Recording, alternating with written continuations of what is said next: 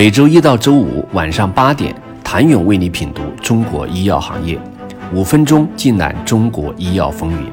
喜马拉雅的听众朋友们，你们好，我是医药经理人、出品人谭勇。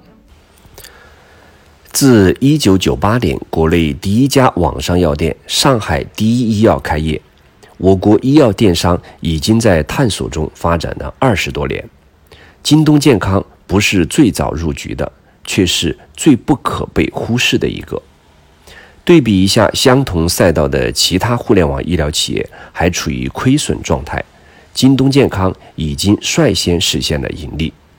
二零一三年，京东首次开展保健品零售业务；二零一六年，京东大药房上线，首次开展药品零售业务；二零一九年五月。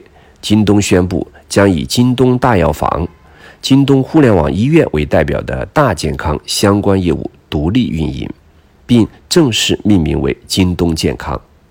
同年十一月，京东健康获得了超十亿美元的 A 轮融资。带量采购政策使医院成为药品价格洼地，也极大压缩了药企的利润空间。这对零售市场既是利好。也是挑战。疫情期间，第一批四加七集采品种中，很多已经实现了在京东大药房的同价销售。这其中既包括中标企业，也包括非中标企业。中标企业意识到电商渠道的成本更低，效率更高，而电商渠道也是落标企业在失去公立医院渠道、销量下滑之后的。最好出路。业内将医药电商称为医药行业的第四终端，在处方外流、医保支付接入、慢病全周期管理能力逐渐成熟之后，医药电商将发挥出更多的作用。过往新药上市，要么铺医院，要么铺药房，现在企业也认识到，线上铺货也可以迅速覆盖全国。而京东健康正在证明其对这些产品的价值。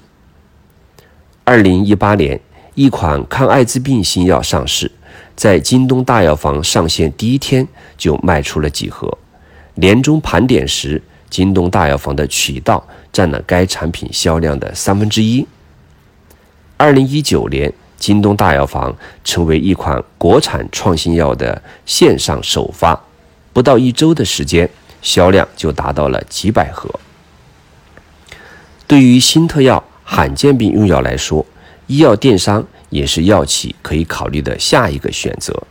特别是罕见病病种繁多，单一病种患者人数较少，线下渠道效率低、成本高，但医药电商能解决信息不对称、医疗资源分布不均等难题，缓解找药难、购药难。底线城市肿瘤患者多在高线城市就医，回家服药、线下购药存在一定难度，而电商渠道能充分发挥其不受空间限制的特点。京东大药房在低线城市的渗透率有优势，有百分之五十以上的订单来自三线以下城市的比重比普药更大。此外，近年来，无论是跨国药企还是本土药企，都在加大下沉力度，尤其是跨国药企。二零一八年，跨国药企三线城市销售额增长超过百分之十，而医药电商或许会成为药企下沉的重要助力。以往药企做线上探索营销的成分更多，没有形成闭环销售。随着更多的角色加入进来。药企已经开始注重线上的实际效果。疫情过后，医药电商的热度仍然会持续，关键在于医药电商能否不断证明，其不仅仅是一个零售渠道，而且能为药企提供患者获得患者管理等更多服务的专业服务型医药零售商。而以京东健康为代表的，既涉足患者教育，又能做诊疗。同时能够销售药品，形成闭环的企业和平台，一定会最具优势。谢谢您的收听。想了解更多最新鲜的行业资讯、市场动态、政策分析，请扫描二维码或添加医药经理人微信公众号“医药经理人”，医药行业的新闻与资源中心。我是谭勇，明天见。